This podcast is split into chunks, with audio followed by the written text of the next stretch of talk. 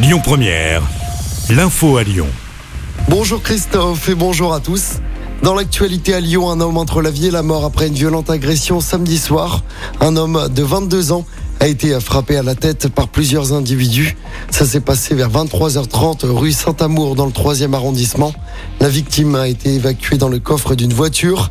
L'agression aurait été commise par une bande rivale. De nombreux riverains ont assisté à la scène.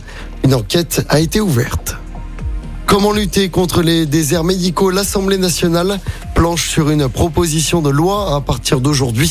Parmi les mesures envisagées, verser une allocation aux jeunes médecins qui s'installeraient dans un désert médical. Un mur de briques de Lego détruit par des personnes âgées. C'est l'événement qui a eu lieu à la Croix-Rousse vendredi dernier. Objectif, symboliser la destruction d'un bâtiment. Sur son emplacement prendra bientôt place la maison de la diversité. Alors, dans cette maison seront notamment logés des seniors LGBT+, et des seniors qui vivent avec le VIH. Un habitat inclusif fondé sur la solidarité entre voisins. Il ouvrira à la fin de l'année prochaine. Renée est l'une des locataires à venir. Un peu plus d'un an de leur emménagement, elle nous explique comment les futurs cohabitants envisagent leur arrivée dans ce logement participatif.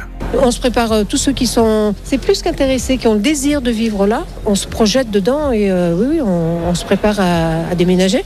On se réunit, on se rencontre, on, part parfois en week-end ensemble. L'intérêt de se connaître, c'est de, on va, on va vivre ensemble, on va vieillir ensemble. Oui, c'est important de se connaître, de savoir qu'on est sur les mêmes valeurs. Car le principe, c'est qu'il y a beaucoup d'espaces collectifs. La buanderie, une salle commune, une cuisine commune. En sachant que dans nos appartements, si on veut pas descendre, on descend pas. Hein. C'est pas, il y a aucune obligation, il y a rien de tout ça. hein. Et malgré un appartement individuel, René n'est pas sans crainte. J'en ai une, mais elle est tout à fait personnelle. C'est que j'en perde un peu de ma liberté. Donc il va falloir que je dose. Mais ça, c'est propre à moi, les autres, je sais pas. Et la Maison de la Diversité de Lyon est la première de la sorte en France. D'ici 10 ans, neuf autres maisons similaires doivent être construites un peu de partout en France.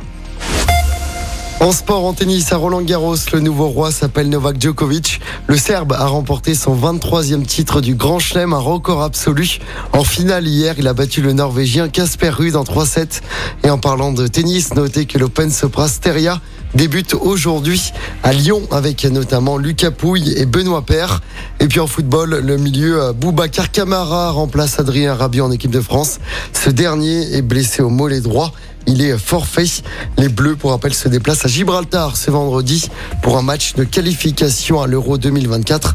Nos Bleus recevront ensuite la Grèce lundi prochain au Stade de France. Écoutez votre radio Lyon Première en direct sur l'application Lyon Première, lyonpremière.fr et bien sûr à Lyon sur 90.2 FM et en DAB+.